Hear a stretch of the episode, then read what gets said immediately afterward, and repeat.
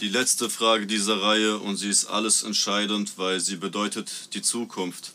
Warum macht man Hundekacke in Plastikbeutel?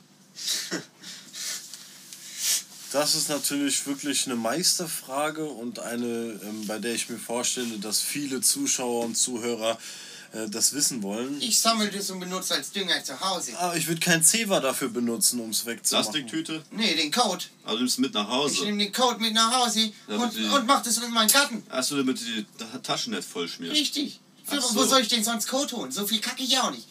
Ja, stimmt. Woher mit dem ganzen Zeug? Mhm. So habe ich das bin auch noch kein gar Bauer. So habe ich das ja noch gar nicht betrachtet. Siehst du, wo hast du früher deinen Code geholt? Beim Bauern. Den habe ich geklaut beim Bauern, ja. Siehst du? Hast du nichts davon. Musst immer dahin rennen, nicht erwischen lassen. Und Ist das Code ganze klauen. Schleppe, ja. Code Oh klauen. ja, das wär's. Hast Ja. du ausgeschissen. Ja, Code klauen ist schon scheiße. Haha.